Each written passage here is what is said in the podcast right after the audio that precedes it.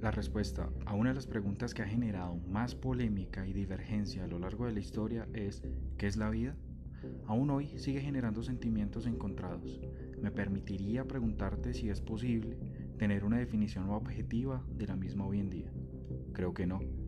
Pero para hacerte más desafiante el tema, quisiera que te tomaras la molestia y lo realizaras fuera de todo razonamiento preexistente en ti.